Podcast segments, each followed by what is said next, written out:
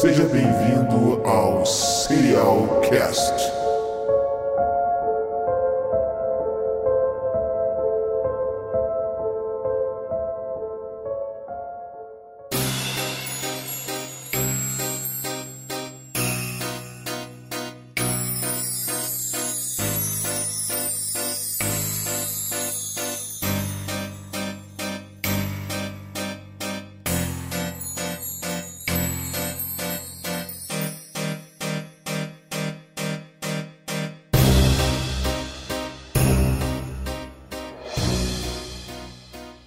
Salve, salve, Serial Boys and Serial Girls! Eu sou Alexandre Everton, aqui ao meu lado, Eduardo Ananias, o Dr. Watson da galera. Salve, salve galera, Eduardo na área, como que vocês estão?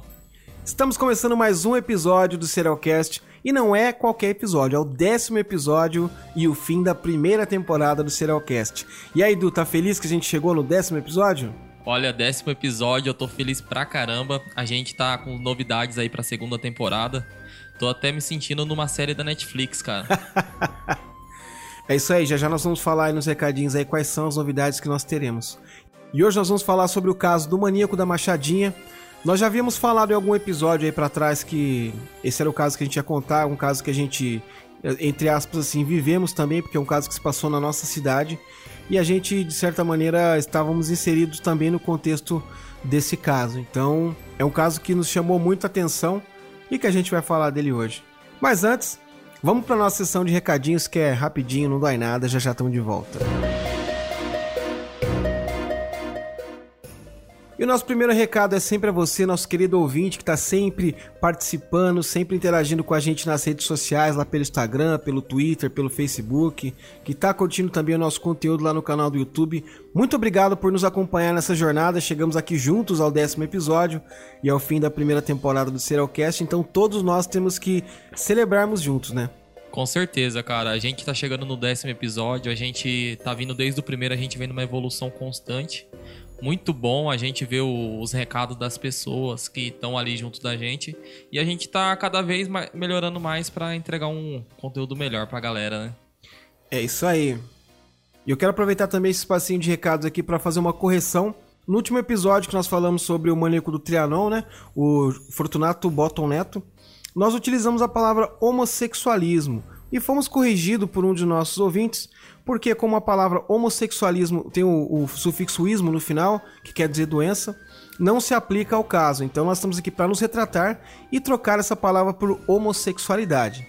Espero que vocês tenham entendido o recado aí, a gente está fazendo retratação aqui e já dizendo que a intenção nunca foi ofender ninguém. Então muito obrigado pelo ouvinte que nos corrigiu pelo Instagram. Lembrando vocês também que hoje, domingo, dia 9 de agosto, o dia que tá indo pro ar esse episódio, tá rolando o quê, Edu? Tá rolando o nosso sorteio para quem vai ganhar o livro, hein? Olha aí, olha aí. Tem vários concorrentes fortes lá, hein? A galera tá postando geral. Tem bastante gente repetindo lá os comentários porque tá afim de ganhar, cara. Se você ainda não tá concorrendo, corre lá que você tem até às 6 horas da tarde do domingo pra tá, pra tá marcando lá o pessoal. E você tá concorrendo ao livro da Ilana Casoy. Pois é, o livro Arquivo Serial Killer o sorteio, se você tá, tá ouvindo hoje, 9 de agosto, o sorteio vai hoje ao ar no nosso Instagram. A gente vai tentar fazer uma live, vamos, colocar um vídeo, não sei como vamos fazer isso, mas a gente vai fazer o sorteio e divulgar o ganhador para vocês também. Nós estamos falando aqui sobre o décimo episódio, sobre fim de temporada, talvez vocês não estejam entendendo nada, então nós vamos explicar aqui. Estamos fechando essa, esse primeiro ciclo de 10 episódios, que a gente tá chamando aqui da nossa primeira temporada, né? A gente tá se sentindo na Netflix, né, Du? É isso aí. Então o que vai acontecer é que a partir do 11 episódio nós vamos continuar falando sobre serial killers normalmente, mas também vamos inserir alguns crimes normais, crimes true crime normal no nosso podcast para ficar mais interessante. E tem também uma coisa que nós estamos nos comprometendo agora com vocês, que é entregar um conteúdo toda quarta-feira, um conteúdo mais curtinho, coisa de 10 minutos mais ou menos, que vai ser o projeto Serialcast Mistério. O que é o Serialcast Mistério? É o seguinte, a gente vai fazer um podcast ali, uma coisa ali mais elaboradinha, com mais edição, mais áudios e tal, né? E sempre falando sobre um assunto misterioso. Então a gente estreia nessa quarta-feira agora. Não vou dar spoiler, vai ser bem legal. Talvez eu coloque aqui uma vinhetinha e tal para vocês conhecerem mais ou menos, tá? Então toda quarta-feira vai ter o Serialcast Mistério, que é um pocketzinho aí de 8, 8 10 minutos mais ou menos só pra gente presentear vocês por estar junto com a gente cada vez mais crescendo e nos ajudando. E no domingo, depois do Globo Rural, o nosso episódio de Serialcast normalmente. Ó, oh, e só deixando um adendo pra galera aí, quem quiser corre lá no nosso Instagram, quem tiver afim de escutar sempre um teaser, né? Pra gente deixar sempre um teaser no final do nosso episódio, referente ao episódio de quarta-feira. Corre lá e pede, que a gente vai fazer um esforço aí para deixar para vocês. Exato, se a galera pedir, né? Vamos colocar teaser pro povo lá então. Então essa foi a nossa sessão de recados e hoje excepcionalmente não teremos o nosso Serial News. Porque no lugar a gente vai colocar aqui um relato meu e do Edu sobre esse caso que nós vamos falar hoje. É, a gente fez aqui um esquema em que a gente combinou de não mostrar o relato de um pro outro, cada um gravou separado, contando como foi a experiência de viver esse dia muito triste em nossa cidade. Vamos lá então.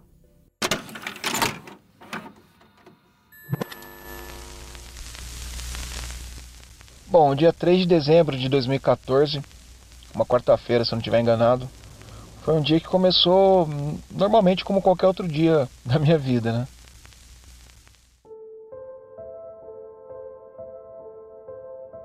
Eu levanto por volta das 7 da manhã para ir para o meu trabalho e eu, eu, moro a mais ou menos 11 quilômetros do meu trabalho. Então eu utilizo uma via aqui que a gente conhece como via perimetral, que é uma, uma avenida que ela ladeia toda a cidade. E ela tem menos trânsito porque evita o centro e onde eu moro é mais fácil também me deslocar por ela, enfim. Esse dia não foi diferente, eu fui pela avenida perimetral normalmente. E chega num determinado momento dessa avenida que eu entro na rua que já é a rua do meu trabalho, que chama-se Avenida Antônio de Almeida. Essa Avenida Antônio de Almeida é uma rua que ela liga um bairro a outro, né? E ela é uma avenida arborizada, até bonito assim. O pessoal utiliza para fazer caminhada, para correr ali. Geralmente você encontra ali uma família de capivaras andando por ali, porque ela passa bem do lado do Rio Tietê. E tem uma pontezinha sobre o Rio Tietê, logo na entrada, assim, 200 metros mais ou menos, que você, uns 100 metros que você entra na, na avenida, tem essa ponte.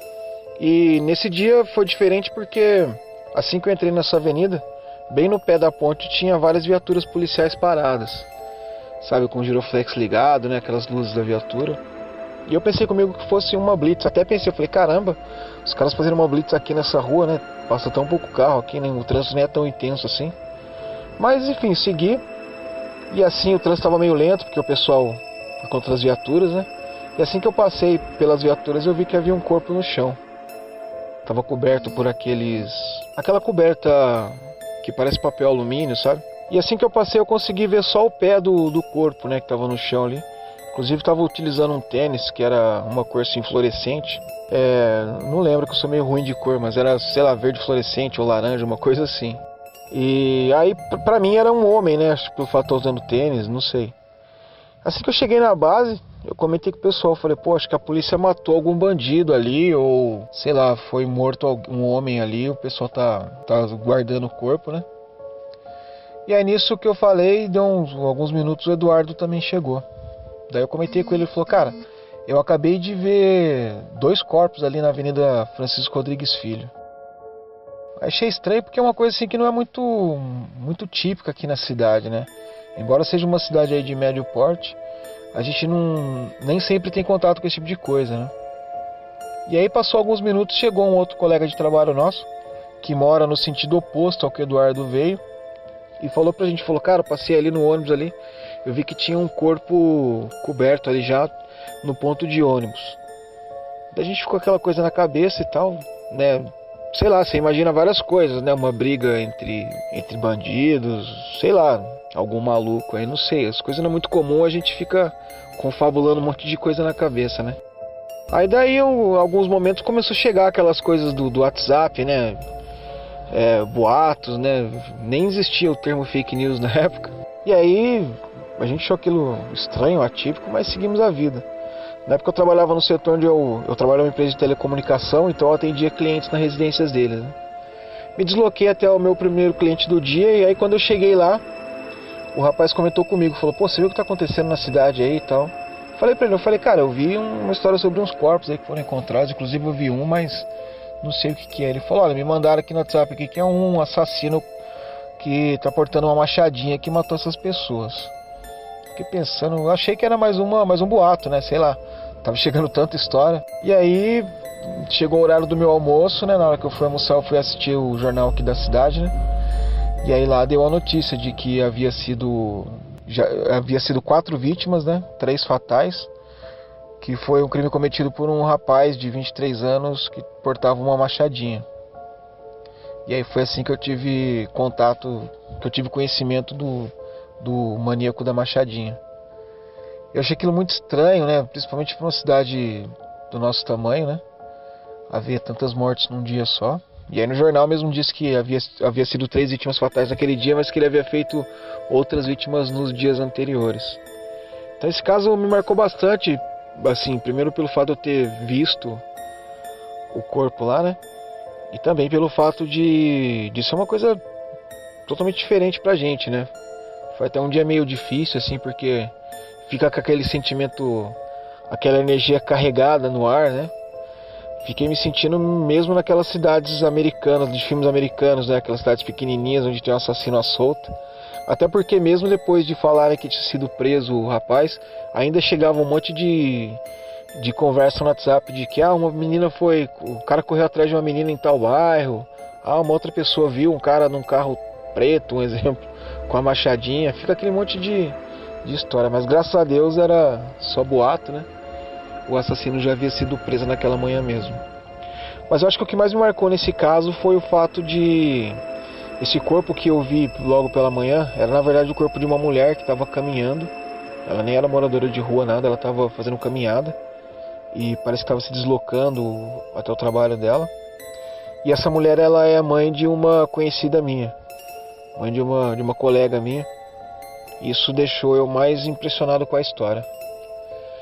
Então foi assim que foi o meu dia 3 de dezembro de 2014, o dia em que ocorreram os três crimes aí do, do maníaco da Machadinha.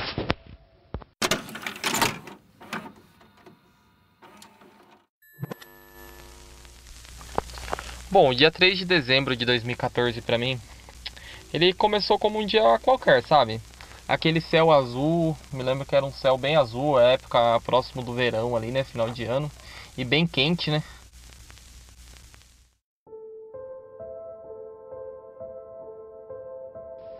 E eu lembro que eu pegava o ônibus por volta de 5 e pouco, da manhã 5 e 40 mais ou menos, da manhã. E eu fazia sempre uma escala, descia num terminal e pegava um outro ônibus que ele ia sentido ao meu trabalho, né, a nossa base técnica lá. Aí sempre eu e meu colega Odair a gente ia junto, né, fazer esse trajeto junto, que a gente morava próximo. Aí eu lembro que a gente começou a subir a Avenida Francisco Rodrigues Filho. E ali é uma região que tem várias empresas, assim, várias lojas, né? E sempre tem uns moradores de rua que moram ali perto, né? Que dorme ali. Aí a gente tá subindo, de repente aquela muvuca e o ônibus para. Começa a formar um trânsito assim, o ônibus para e bem em frente à muvuca. Aí, ok, o que, que é aquilo, né? Ninguém estava sem entender o que era. Aí tinha uma, muita gente na rua, uma parte isolada. Aí de repente eu olho entre o vão do braço do Dark que ele tava segurando aqueles ferros assim que, o, que tem sempre dentro do ônibus, né? Ele tava segurando, eu olhei entre o vão do, do braço dele assim. E vi uma cabeça assim de uma pessoa olhando fixadamente pro ônibus, sabe? Aí quando eu olho aquilo assim, eu fiquei meio sem entender, porque o corpo tava retorcido pro outro lado, então não tinha muito sentido. Aí foi então que todo mundo ficou sem entender o que estava acontecendo ali, o ônibus pegou e seguiu seu rumo, né? Aí ok, chegando na base, na nossa base técnica lá, a gente se concentra ali, isso já era por volta de 7h15 da manhã, mais ou menos 7, era umas 7 e pouquinho, 7h10, mais ou menos 7h15 da manhã. De repente chegou o Alexandre, nossa, meu, vi uma pessoa morta ali e tal, será que aconteceu o quê? Daí eu falei, pô, daí ele que me lembrou ainda esses dias que eu falei assim, pô, mais um, porque já tinha visto esse outro, né, lá, lá embaixo, na Avenida Francisco Rodrigues Filho. Ok, daí ninguém estava sem entender nada, ninguém sabia o que estava acontecendo, até então as redes sociais ainda estavam quietinha, né? Aí ok, a gente eu, eu, fazia atendimento a cliente nessa época, né? Aí eu peguei o carro da empresa e tô me deslocando pela Avenida Antônio de Almeida e passei bem em frente onde o Alexandre comentou que tinha. Né?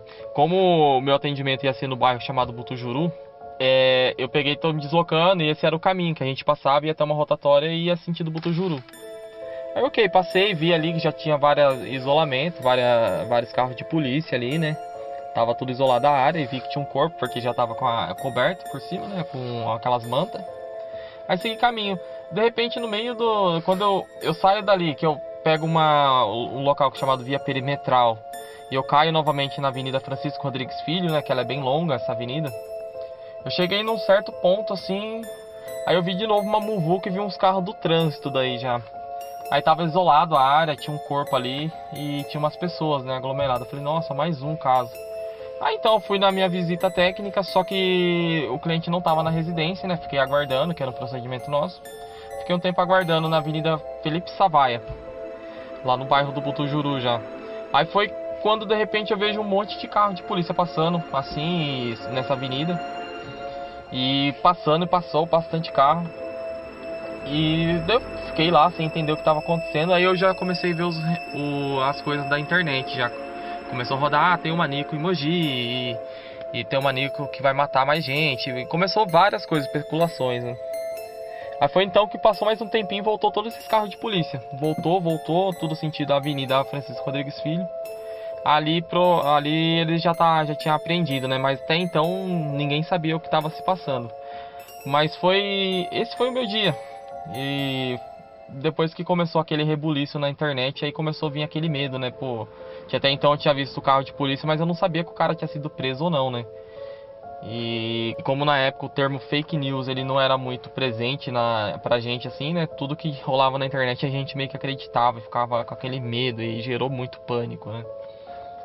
Mas com, conforme foi passando o dia, eu lembro também naquele mesmo dia eu desci uma, uma avenida dos bancos que a gente chama aqui que é do centro e é, é próximo a, a onde ficava o setor de homicídios, né? Aí quando eu passei lá em frente, assim, esse setor de homicídios, já, isso já era tarde, já eu tava indo para um outro ponto, um outro cliente. Aí eu passei em frente a esse setor de homicídios, daí tinha vários carros, né, de veículos de comunicação e ali tava sendo feito o interrogatório do do maníaco da Machadinha. Mas aquele dia foi um dia que marcou, assim, mas a, a, questão que mais me marcou mesmo foi a questão de ver aquela pessoa olhando fixadamente, assim, e a cabeça retorcida, sabe? Parece até uma, uma coisa, assim, complicada, assim, de se falar, assim, mas eu, eu, eu vi aquilo naquele dia e foi uma coisa que mexeu muito com a minha cabeça. Até hoje eu tenho a, aquela imagem na cabeça.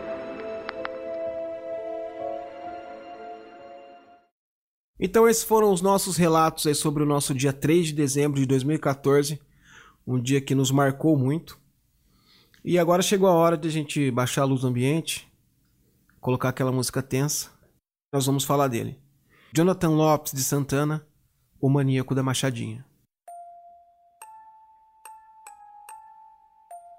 Mogi das Cruzes é uma cidade de aproximadamente 430 mil habitantes e situa-se na região metropolitana de São Paulo. Apesar de ser a maior cidade da região conhecida como Alto Tietê, ainda conserva áreas de cidade interiorana. Embora ainda seja considerada uma cidade pacata, obviamente que pelo tamanho e quantidade de habitantes, ocorrências de crimes acontecem de acordo com a proporção do crescimento da cidade. Mas nada se compara àquela manhã de 3 de dezembro de 2014, quando a cidade foi acordada com uma série de bizarros crimes, que apesar de terem acontecido em diferentes pontos da cidade, Todos tinham uma particularidade em comum: a decapitação da vítima. Horas depois dessa série macabra de crimes, o autor foi identificado por uma testemunha e preso pela polícia da cidade. Seu nome era Jonatas Lopes do Nascimento, que ficou conhecido como o maníaco da Machadinha. A vida pregressa de Jonathan não tem muita diferença da vida de um jovem comum. Segundo relatos, sempre foi uma pessoa pacata e que conversava muito pouco mantinha poucas amizades e preferia passar a maior parte do seu tempo dentro do seu quarto. Aos 20 anos, começou a trabalhar como soldador em uma empresa, tendo viajado a trabalho para cidades como Porto Alegre, no Rio Grande do Sul, e Ouro Branco e Ouro Preto, ambas no estado de Minas Gerais. Algum tempo depois, já de volta à casa de seus pais, ele resolve abandonar este emprego para tentar carreira com uma profissão do qual ele sempre teve vontade. Então ele ingressa em um curso de formação de vigilantes. No início de 2014, ele ingressa na Companhia Paulista de Trens Metropolitanos como segurança, mas fica empregado por apenas seis meses. Sua demissão se deu por um motivo muito inusitado. Segundo ele, Um desentendimento com um colega de trabalho chamado Diogo teria acontecido após o mesmo ter arrombado o sanitário enquanto ele utilizava. Segundo Jonathan, esse fato o teria deixado extremamente constrangido e, por não aguentar tamanha humilhação, pediu as contas do trabalho no dia seguinte. E foi a partir deste momento que as vozes em sua cabeça não teriam surgido. Então aí tá um pouquinho da história do Jonathan Lopes de Santana, que ficou conhecido como o maníaco da Machadinha. A gente vê que ele teve uma, uma, uma vida normal, né, Du? Até, até certa idade, até certo tempo da vida dele, né? É, então, Alexandre, a gente vê o caso dele é um caso normal de uma pessoa, né, cara, que, que tem sua formação ali, tem que correr atrás do trabalho, né?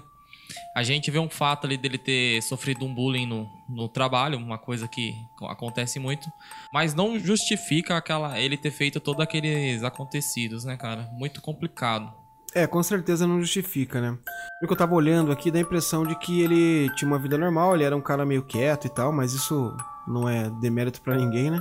Mas parece que depois desse episódio foi que uh, talvez se ele tinha algum problema, acho que startou esse problema dele, né? É, a gente vai ver posteriormente, né, que até os pais dele falam que após a saída dele do trabalho, ele, ele muda totalmente, né? Ele vira um outro rapaz. Após esse fato, ele passou a ficar muito tempo em seu quarto, segundo familiares, com quem Jonathan tem uma forte ligação, a ponto de tatuar os nomes dos pais e do irmão em seu peito. De acordo com a mãe dele, o comportamento de Jonathan nos meses que antecederam os crimes passou a ser cada vez mais estranho. Ele emagreceu muito e passou a matar o tempo desenhando com tinta guache e lápis de cera. Quando perguntado sobre tais desenhos, ele alegava que se tratava de paisagens, mas segundo a sua mãe, ela tinha certeza de que se tratavam de desenhos de seitas demoníacas, e por isso ela sempre os jogava fora. Ele passou a usar maconha constantemente por se sentir depressivo, e também desenvolveu uma fixação por vídeos violentos baixados na internet. Entre esses vídeos, os preferidos de Jonathan eram os que mostravam terroristas do Estado Islâmico decapitando suas vítimas, o que provavelmente o influenciou em seus crimes posteriormente. No fim de semana que antecedeu os crimes, um fato estranho ocorreu em uma festa da qual Jonathan e sua família participavam. Segundo uma prima do assassino, ele tentou esganar o seu filho de 3 anos. Ela viu o garoto chorando e, quando foi de encontro ao garoto, ela encontrou Jonathan segurando e alegando que estava tentando ajudar. Esse episódio foi negado pelo criminoso posteriormente. Então nessa parte a gente consegue ver que a saída dele do emprego teve realmente uma mudança muito brusca na vida dele, né? Talvez ele já tenha algum problema psicológico que passou a se acentuar depois disso, né? A gente viu o relato da mãe dele dizendo que ele ficava desenhando no quarto dele e tal, e ela perguntava preocupado o que era, ele falava que eram paisagens, mas né, acho que a pessoa não é boba, se tocou ali que era algum desenho de teor satânico, alguma coisa do tipo. E isso me lembrou um pouco o caso do Luiz Vermelha. Lembra que na cela dele, e no Febrônio também, né? Na, na cela dos dois tinha um monte de desenho, umas coisas desconexas, né? Correto. E os dois foram foram diagnosticados com esquizofrenia, né? É, inclu inclusive eu tava vendo uma, uma entrevista de um psiquiatra, me desculpe que eu não lembro o nome dele, mas ele dá uma entrevista pra TV Record onde ele, ele fala assim, só dele ver o vídeo dele do Jonathan falando, inclusive o Alexandre vai colocar posteriormente esses, esses áudios, né? Esse psiquiatra, ele relata que isso aí é típico de uma pessoa com esquizofrenia, cara. O lance dos desenhos? O lance dos desenhos, o, o lance dele ficar falando de alucinações, o lance dele muda, mudar a postura dele. Pois é, você vê então, é, o cara já tava aí com um quadro, vamos dizer, inicial de esquizofrenia, assistindo vídeos baixados na internet.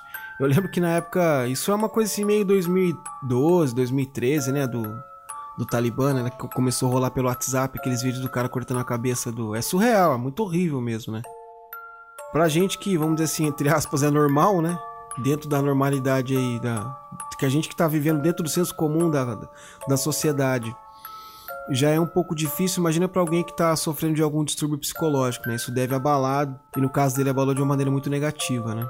Com certeza. Essa questão que você citou desses vídeos, assim, desse surgimento nessa época, eu lembro, eu lembro muito bem, cara. Acho que depois de 2010 ali que começa o avanço do, dos celulares, né, cara? A gente começa a ter celular com mais memória. Eu lembro do pessoal passar ainda por Bluetooth esses vídeos. é, encostavam um no outro, não era? E é o Bluetooth. Não, é... é, o Bluetooth é depois disso. Antes que tinha esse lance de encostar um no outro, não o... tinha? De Isso, era, era por rádio frequência, né? Era o infravermelho. Infravermelho, isso, Isso. infravermelho. Daí eu lembro do pessoal passar sempre esses vídeos, cara, assim, de- do Talibã cortando cabeça, né, cara? Mas imagina quando chega numa pessoa que já tem um certo problema ali, né, cara? Um, um certo quadro de esquizofrenia. Cara, isso é, é muito complicado.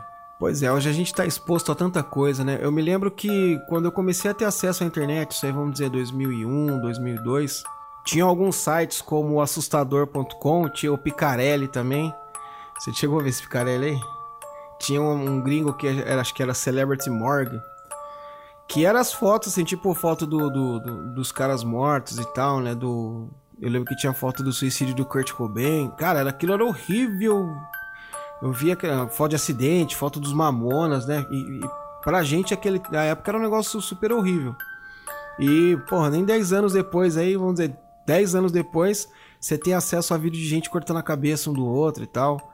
É muito perturbador, é muito. Pra uma pessoa aí, vamos dizer, entre aspas, normal, é super perturbador. Imagina pra alguém que tá, tá com um problema psicológico, um problema mental, né? Com certeza, cara. Lembrando que isso não justifica tais fatos, né? Jamais vai justificar. Mas é um fator que acontece muito isso, cara. Tem também essa história aqui do filho da prima dele, né? Esse fato aconteceu num casamento que eles estavam no sábado, né? No dia 29 de novembro. Era uma festa e tal, e de repente ouviram a criança chorando lá no, no- no playground, parece que ela tava. A mãe da criança, né, prima do Jonathan, correu até lá. Quando chegou lá, disse que ele tava com a criança nos braços. E ela de longe viu que parecia que ele tava tentando esganar a criança.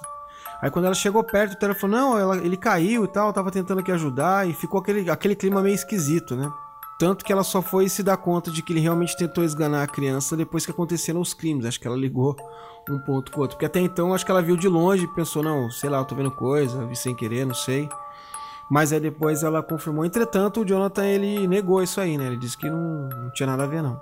É, que até então, até os vizinhos falavam, né, que ele era uma pessoa amorosa, não tinha nada que falar dele, né? E antes dos acontecidos, ninguém tinha muito o que falar, então acho que ficou, ficou nessa dele tentar mesmo ter ajudado a criança, mas a gente nunca vai saber, ele nunca vai falar, eu acho. Né? Pois é, e assim, tem atenção nesse fato, porque esse fato ocorreu na noite onde começou a escalada de crimes dele, que foi o dia 29 de novembro de 2014. Provavelmente ele saindo da festa foi quando ele começou a praticar os crimes dele. Ainda na noite de 29 de novembro de 2014, Flávia Aparecida Honório, de 23 anos, estava em uma casa abandonada em um bairro da periferia da cidade conhecido como Favela do Jica. Flávia era usuária de droga e provavelmente se encontrava consumindo crack no momento em que foi atacada. Ele a esfaqueou por diversas vezes e a decapitou, fugindo em seguida sem ser notado. No dia seguinte, um domingo, ele atacou um morador em situação de rua chamado Giovanni Ribeiro dos Santos, de 19 anos, usando a parte de trás da machadinha, o que causou ferimentos, mas não chegou a ferir ele fatalmente. Giovanni, que costumava olhar carros próximo ao Hospital das Clínicas Luzia de Pinho Melo, foi atendido no hospital, mas somente no dia 4, quando ficou sabendo dos crimes da machadinha, é que ele resolveu procurar a polícia alegando ser mais uma vítima do criminoso. Na segunda-feira, dia 1 de dezembro, Jonathan atacou mais dois moradores de rua que dormiam na Avenida Francisco Rodrigues Filho, sendo um deles decapitado e o outro ferido gravemente vindo a falecer no hospital dias depois. Na noite de terça-feira, ele se deslocou até a cidade de Poá, que fica a aproximadamente 25 quilômetros da cidade de Mogi das Cruzes. E lá, vitimou Kelly Caldeira da Silva, também utilizando o mesmo modus operandi, decapitando a moça com sua machadinha. Neste momento, provavelmente as autoridades ainda não tinham criado um paralelo entre esses crimes. E foi no dia seguinte, 3 de dezembro de 2014, logo nas primeiras horas da manhã, é que a escalada macabra de crimes de Jonathan atingiu seu ápice, quando ele vitimou três pessoas em um espaço de 30 minutos. A primeira vítima foi por volta das 5 horas da manhã e foi o morador de rua Carlos César de Araújo, em um local próximo aos crimes do dia 1, também na Avenida Francisco Rodrigues Filho. A cerca de um quilômetro dali, Maria do Rosário Coentro caminhava pela Avenida Antônio de Almeida, uma rua arborizada, um local constantemente utilizado por praticantes de corrida e caminhada, e quando atravessava a ponte por cima do rio Tietê, foi atacada pelas costas e decapitada sem chance de defesa por Jonathan. Neste momento, um segurança que trabalhava na guarita de uma empresa que fica em frente ao local do crime avistou aquela movimentação estranha, e como o fato estava fora do seu campo de visão, ele resolveu sair da guarita para verificar o que estava acontecendo. E foi neste momento que ele avistou Jonathan correndo e entrando em seu carro, um Astra verde, e saindo em alta velocidade. Foi neste momento que o segurança encontrou o corpo da vítima e chamou a polícia, mas antes anotou a placa do veículo e as características do assassino. Em disparada com seu carro, Jonathan foge rumo à sua residência que ficava a cerca de 8 quilômetros dali, mas no caminho ainda tem tempo de parar em um ponto de ônibus, novamente na Avenida Francisco Rodrigues Filho, mas em um ponto mais distante dos outros crimes, e ataca Maria Aparecida do Nascimento, de 48 anos, que aguardava a condução para seu trabalho, decapitando a moça e fugindo novamente. A polícia, então, de posse das informações passadas pelo segurança da empresa que testemunhou uma das mortes, deslocou-se até a residência de Jonathan e lá o encontraram e o prenderam em seguida. Então é aí foi que começou os crimes dele, né? Logo depois dessa festa onde ele tentou esganar o filho da prima dele, ele se deslocou até a favela do Jica. A favela do Jica tem o nome de favela do Jica, mas é um nome pejorativo aqui na cidade. Não é mais uma favela hoje, já foi há muito tempo atrás. Hoje é um bairro, um bairro de periferia. E como qualquer bairro de periferia, tem usuários de crack, tem pessoas, né, usuários de droga, pessoas que, que ficam andando pela noite. E a primeira vítima dele foi essa moça Flávia, que ela estava dentro de uma casa abandonada. E ele entrou lá pra, pra matar ela. É, um, um, dos pontos assim, cara, eu lembro perfeitamente da, daquele dia 3, né? Igual nossos relatos. Só que os dois crimes que ele fez antes, não foi noticiado isso na época, né? Eu lembro que questão de um dia para outro era para sair no jornal, alguma coisa assim, não foi nada noticiado, né, cara? Aí foi aonde ele fez a segunda escalada dele, né? Exatamente, eu também andei pensando sobre isso, mas o que acontece? Eu creio que naquele tempo eles não tinham a mesma, a mesma velocidade de atualização de, de informações como tem hoje, né? Embora faça faz apenas seis anos, né? Acho que a dinâmica do jornalismo naquela época era um pouco diferente. Então, geralmente o jornal ele fecha um certo horário da noite e aí as notícias que rolaram naquela noite vai sair na, no, na edição do dia, do dia, dois dias depois quase, né? Então talvez por isso tenha tido esse delay, né? E também tem o fato de, de ter sido uma, uma usuária de, de, droga numa casa abandonada. Acho que, meu, ninguém ia imaginar que era um serial killer, que era um assassino em série que estava promovendo essa, essa morte, né? Geralmente o pessoal deve ter pensado que alguma coisa ali briga entre usuários de droga ou alguma dívida, alguma coisa do tipo, né? É o que a gente normalmente pensaria, né? E depois ocorreu a outra morte que foi na cidade de Poá. Então acho que não deu assim muito para ligar uma coisa na outra, né? Aconteceram duas mortes em duas cidades diferentes. Acho que a única coisa que tinha aí em, em, em comum era a decapitação, né? E eu acho assim, do, do, dia 3 mesmo, que foi quando o pessoal começou a ligar todos os fatos ali em relação a ele, foi, eu acho, quando ocorre aquela segunda morte na Francisco Rodrigues Filho, cara, do morador de rua. E logo em seguida começa a aparecer os outros corpos, né, cara? Que aparece um em frente a uma empresa chamada PKO e o outro na própria Avenida Francisco Rodrigues Filho, que foi próximo ao ponto de ônibus. Eu acho que ali foi a, onde culminou, porque foi dentro de uma hora de tempo, né, cara? É muito pouco, muito pouco o espaço. Então, e ele tinha a predileção dele para matar era moradores de rua, exclusivamente moradores de rua, né? Ele, ele não escolhia a vítima. O que acontece? Como ele mora aqui na cidade de Mogi das Cruzes, você na sua cidade, você mora numa cidade de médio porte, mais ou menos, onde tem esse problema de moradores em situação de rua, você provavelmente sabe onde ficam esses moradores, né? Você sabe onde eles estão e foi o que aconteceu com ele. Ele foi até essa Avenida Francisco Rodrigues Filho, onde tem ali um, tem várias lojas de autopeças de carro e tal. Então, alguns moradores em situação de rua dormem lá durante a noite debaixo das marquises, né? Debaixo da, da na porta dos estabelecimentos ali. Então, ali é um ponto assim muito comum, né? Então eu, eu, eu, imagino que ele foi lá primeiro e depois ele foi na, na Avenida Antônio de Almeida, porque lá tem o que eles chamam de cabana, né? Que é uma casa que tem você entrando numa trilha. Eu não sei se essa casa existe ainda não. Eu acho que existe sim, cara. Eu vejo essa trilha, às vezes passando por ali, eu vejo essa é, uma, trilha. É, a trilha ainda tem, mas a casa eu não sei se, se, se existe ou se é habitada ainda.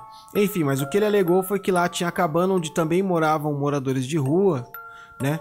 Mas foi um julgamento errado dele, que ele fala que eram moradores de rua e na verdade não eram. Eram pessoas que é, pegavam reciclagem na rua, né? Com aquelas carrocinhas e tal. E ele interpretava como um morador de rua. Na cabeça dele, o morador de rua, a gente vai falar mais pra frente. Vou dar um spoiler aqui. Na cabeça dele, o morador de rua não contribui em nada com a sociedade e por isso merecia morrer. Mas É, acho que morador de rua mesmo que ele acabou assassinando foram um só, né? Foram Dois, dois. dois. Foram dois. Os dois a Francisco Rodrigues Filho, né? E aí o que acontece? Pra vocês se situarem melhor, depois que ele assassinou essa senhora na, na Avenida Antônio de Almeida, ele foi rumo à casa dele.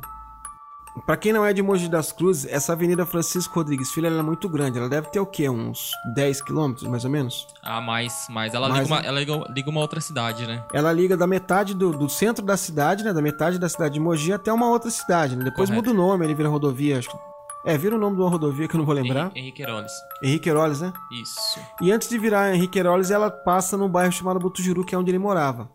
E aí ele seguiu em disparada ali da Antônio de Almeida, que tem uma, uma rosinha pelo lado ali, uma estradinha, que ele vai cair na Francisco Rodrigues Filho. E aí onde ele encontra a Maria do Nascimento, que estava no ponto de ônibus indo trabalhar, e ele parou o carro, assassinou ela e continua a fuga para casa dele. É muito estranho você ver o modus operandi dele, porque, pô, você vai matar três pessoas, quatro pessoas e vai fugir pra sua casa? De carro? E assim, ele, ele não tinha um. um- assim, um- ele não era metódico, né, na questão de se esconder. Parece que ele não fazia questão de se esconder, né? É, inclusive a gente vê quando ele mata a, a terceira vítima dele, que é na Avenida Antônio de Almeida. Pô, o segurança tenta ajudar a moça, ele pega, amea- ameaça o segurança e entra no carro e sai disparada. E no meio do caminho ele ainda tem tempo pra matar uma outra pessoa, cara. Pensa assim, o modus operandi dele era totalmente contrário do, do restante das pessoas, né? Então, acho que na cabeça dele ele só tava a intenção de matar e não se preocupou com mais nada. É, eu acho, eu acredito que seja isso, né? A gente vai ver no, no próximo tópico aqui, né? Um pouquinho mais pra frente a gente vai, vai ver o que, que ele relata. Eu até falo pra vocês assim, escuta bem o áudio que o Alexandre vai deixar depois dele, da entrevista dele, que é muito interessante, assim, pra entender a mente dele. E você vai ver ali que o porquê que ele faz tudo isso, que ele fala que ele tem que matar, matar, matar. Então vamos ouvir aqui o áudio da entrevista dele que foi concedida à jornalista Marilei Schiave aqui da cidade de Mogi das Cruzes. É- Essa entrevista ela tá disponível no YouTube no canal da Marilei Schiave. Depois se vocês quiserem dar uma olhada lá, é só procurar Marilei Schiave e ou colocar Maníaco da Machadinha que vocês vão encontrar lá. Vamos lá ouvir. Jonathan, por que, você mata essas pessoas? Não sei, senhora, por alguma coisa na minha mente que tá irregular, Você matou seis que me pessoas impulsiona. ou sete? Seis. Quantas, quais pessoas você matou, você sabe? Foram todas essas que eles têm aí, as fotos, as imagens. Desde quando você está matando as pessoas? Desde essa primeira aí de. de Brás Cubas. Por que você mata as pessoas? Eu não sei, senhora. Eu, isso não, eu não era assim. Tem verdade que você ouve vozes? às vezes. É verdade que o demônio mandou você matá-los? Não sei se é o demônio, senhora, mas é algo maligno, né? Matar pessoas só pode ser coisa do demônio, né? Você faz ritual satânico? Não, senhora. Por que você anda picando seu corpo todinho? Também não sei, senhora. Que esse sentimento é esse de matar as pessoas? Pra que matar as pessoas? Isso é novo pra mim também. Eu não, não era assim. Eu não. Eu respeito a vida das pessoas. Sei que todos têm direito à vida. Ninguém tem o direito de tirar a vida de ninguém. Você mata Quero seis pagar pelo meu erro. pessoas? A quantidade, o que eu gostaria de não ter matado ninguém, senhora. Mas infelizmente já cometi um erro. Você está arrependido? Eu não sinto prazer em matar ninguém, nem, nem vontade de matar, senhora. Você está arrependido? Com certeza. Não parece. Mas eu tô sim, senhora. Eu chorei muito. Agora, Só Jonathan, eu sei a minha dor, senhora. você era uma pessoa comum até sexta-feira? O que, que você fazia até Eu ainda me sinto uma pessoa comum, senhora, mas. Mas você é um assassino em série, você é um serial killer. Sim, senhora. Como assim você é uma pessoa comum? Não, eu me pessoas? sinto uma pessoa comum, mas diante desses fatos eu sei que não sou, entendeu? O que você diria para os parentes das vítimas? Me sinto muito. Você está arrependido? Com certeza, senhora. Que você fala para sua mãe que chorou copiosamente quando viu você? Me perdoa. O que, que você fazia antes de matar as pessoas? Você trabalhava? Claro, Aonde? segurança. Aonde? Eu já trabalhei, atualmente não estava trabalhando. Mas eu trabalhava de segurança na CPTM, vigilante. E anteriormente eu trabalhei de soldador na Congás. O importante é a minha consciência. Então, mas aí você vai falar com o seguinte, ó. Eu, eu não quero falar assim, eu sei que se eu tive importante. Você, você, você, você tem esse direito. Se não quiser falar, você não vai falar com a imprensa. Você Você tem esse direito. Tá bom? Eu quero só passar. Peraí, só um minutinho. É muito humilhante pra minha família ficar me expondo, né? Peraí. Porque é humilhante pra minha mãe e pro meu pai, né? Me ver na, no episódio dele. É. Eu também gostaria de saber, né? Eu também gostaria de ter pensado antes e não ter feito nada disso. Beleza. Vamos lá, grande.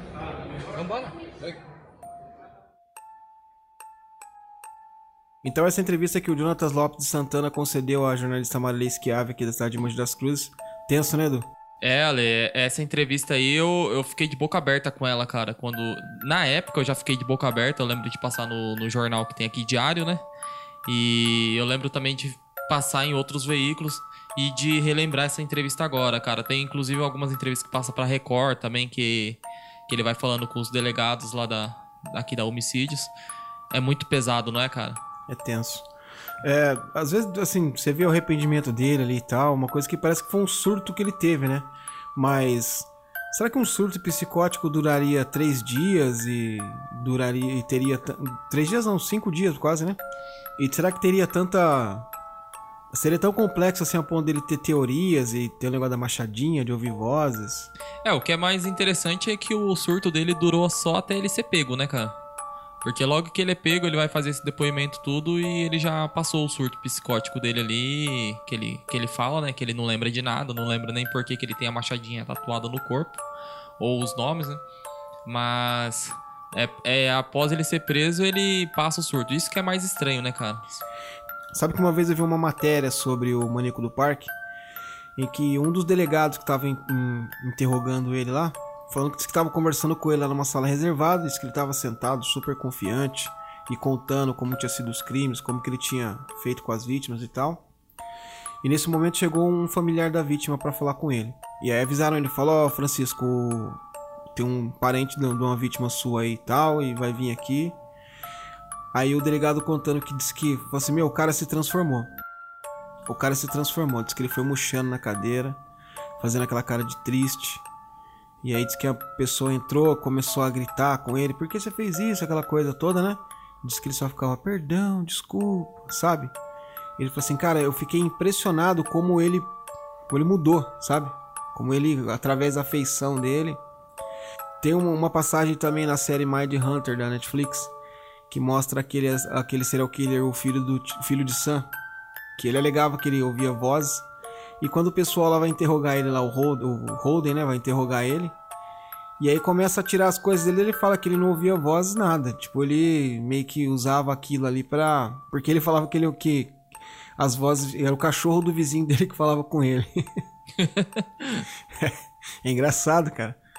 O, vi- o cachorro do vizinho dele falava com ele. Daí o cara começou a tirar dele e falou: Não, não ouvia nada. Eu falei isso porque talvez era o que as pessoas queriam ouvir, esperavam ouvir de um matador como eu e tal. Então eu acho que é um pouco assim de, de cena, cara. Eu acho que é um pouco de cena, esse arrependimento, esse, esse lance de que ah, eu deveria morrer decapitado, merecia a morte. É, é um pouco de cena, assim. Não, eu também acho, cara, porque ele, ele fala que não lembra de nada do porquê teve que fazer isso, só lembrava das vozes, só lembrava disso, daquilo, não lembra de ter se tatuado. Mas ele lembra que ele via vídeo de decapitações. Ele lembra da quantidade de vítimas que ele fez. Ele lembra do local da, que ele fez.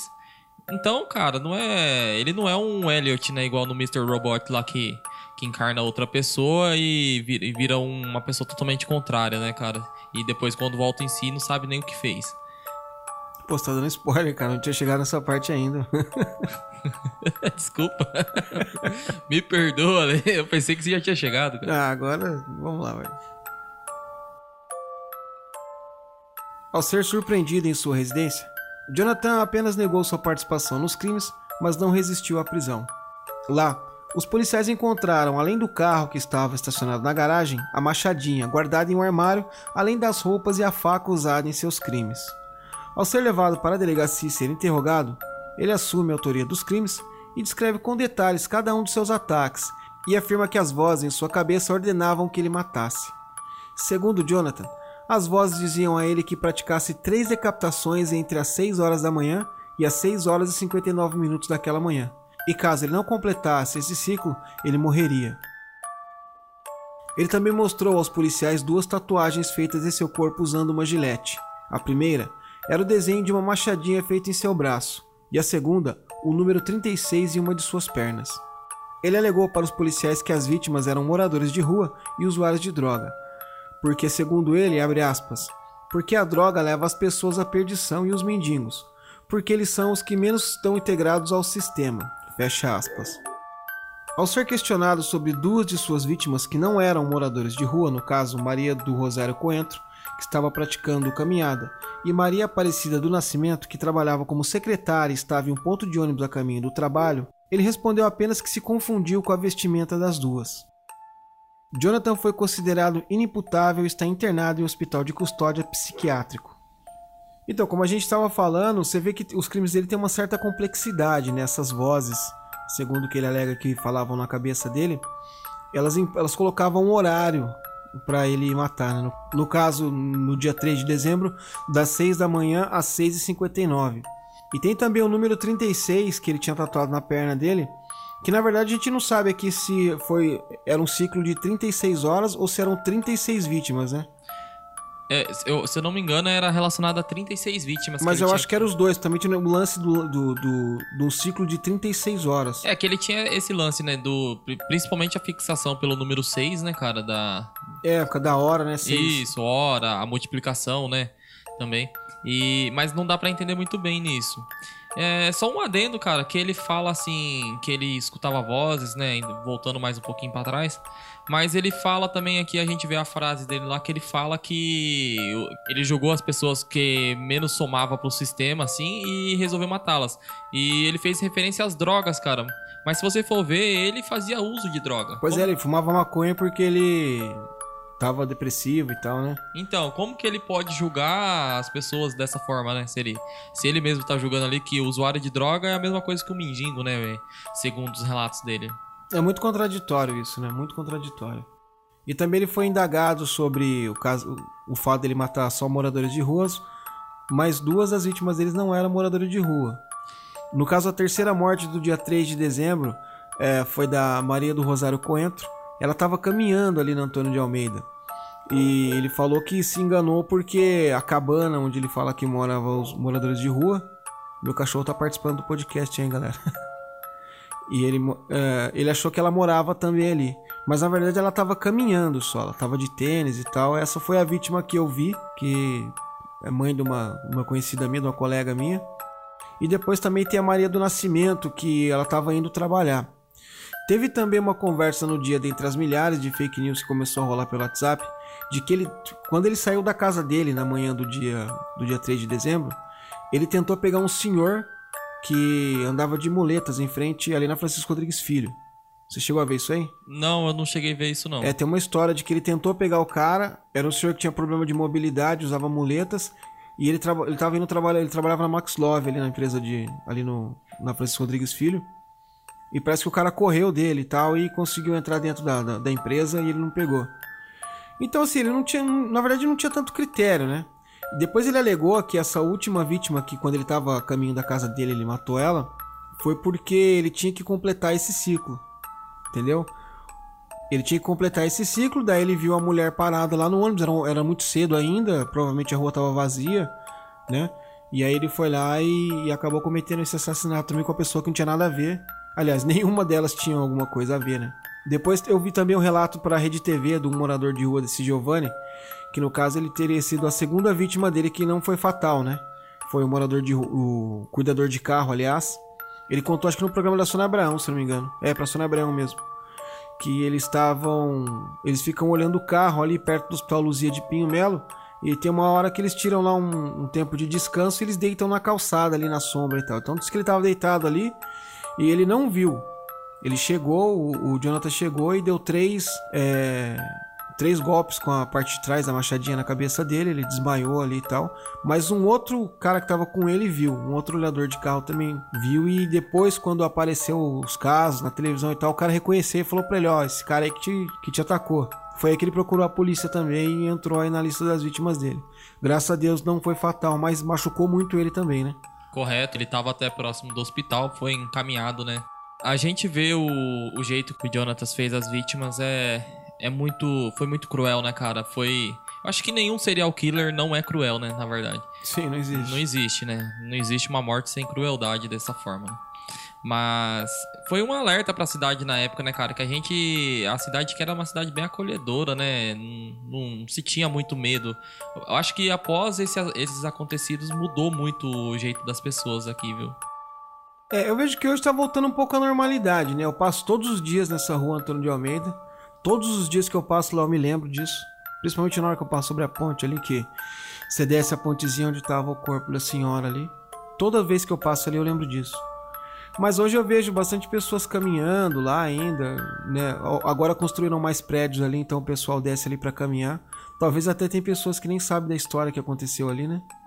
E até melhor que não saibam também para não é, pra não gerar pânico, né? Exatamente, pra não ficar com medo de passar ali, que é um lugar legal, é um lugar bem arborizado, tem as capivaras lá também, né? E o pessoal gosta de caminhar ali.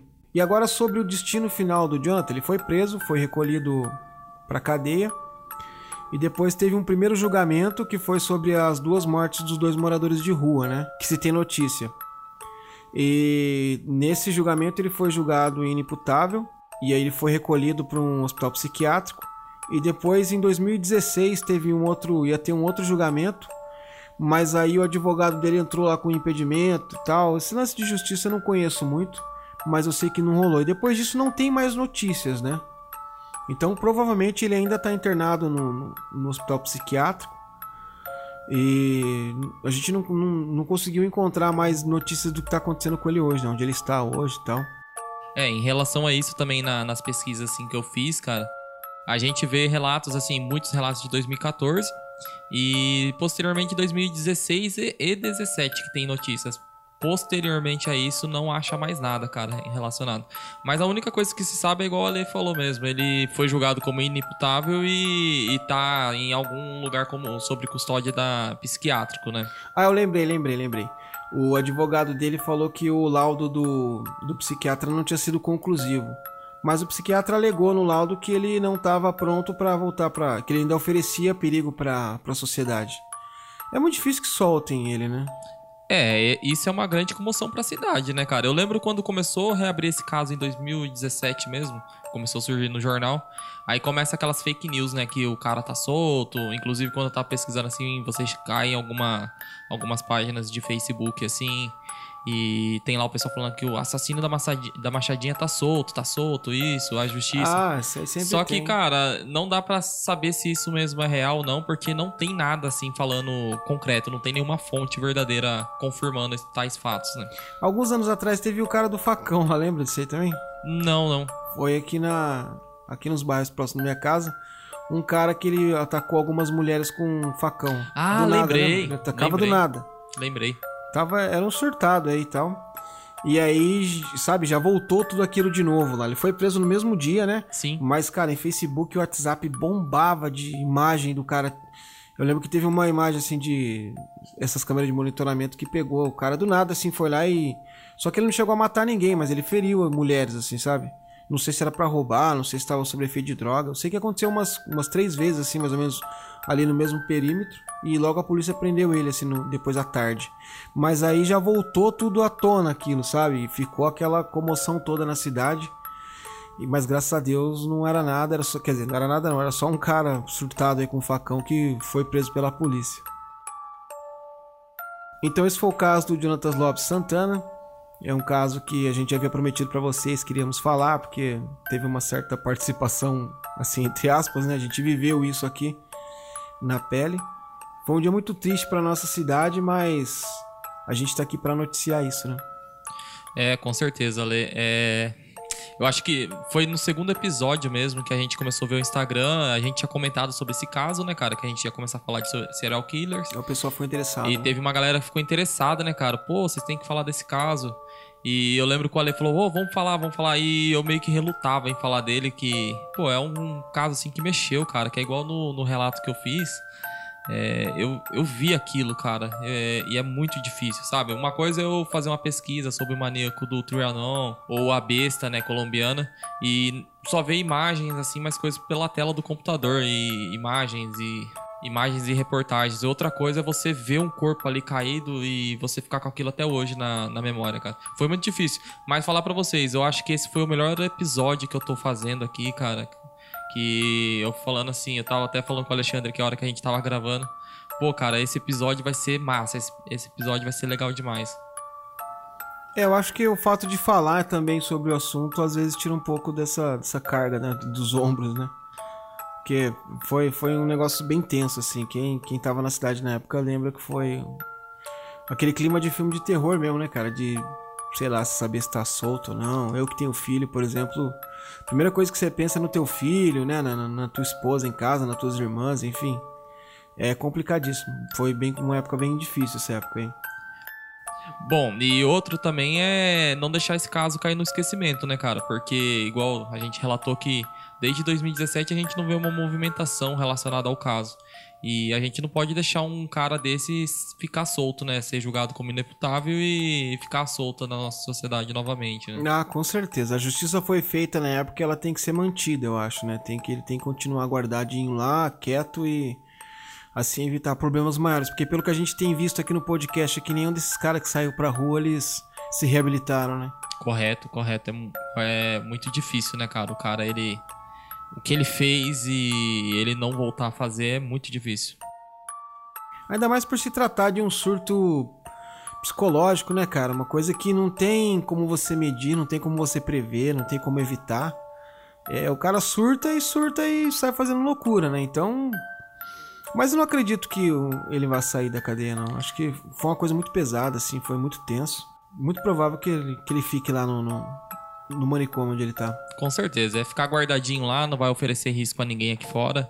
É, a gente não tá aqui para julgar se a pessoa deve morrer ou não, né? Isso aí não cabe a ninguém julgar. E é igual ele fala lá, o próprio Jonathan fala na entrevista que vocês viram, ele, ele vai citar, pô, eu mereci a morte, né? Que é a hora que a repórter pergunta para ele.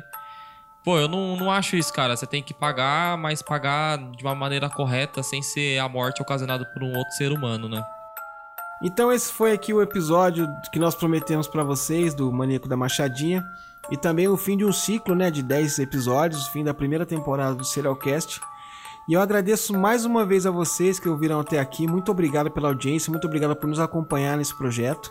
E vamos lá para mais 10 e mais 10 e mais 10 e vamos levando. Que tá bem legal fazer podcast, tô gostando muito, experiência muito legal na minha vida. E é muito legal também o contato com vocês, a interação com os nossos ouvintes. Tá sendo muito legal e eu prometo que eu vou me esforçar para que a segunda temporada seja melhor que a primeira. Pô, galera, brigadão mesmo por vocês terem nos acompanhado até aqui, né? E a gente vai para a próxima temporada, vamos fazer um negócio muito legal para vocês, muito louco mesmo. E nos vemos na quarta-feira agora, que tem a estreia do Serialcast Mistério. E também quero pedir mais uma vez para que vocês nos ajudem lá no YouTube a crescer o nosso canal para a gente conseguir trazer sempre conteúdo legal para vocês, viu? Gente, muito obrigado, fiquem com Deus e até o próximo episódio. Valeu! Valeu, galera. Até mais, até a próxima.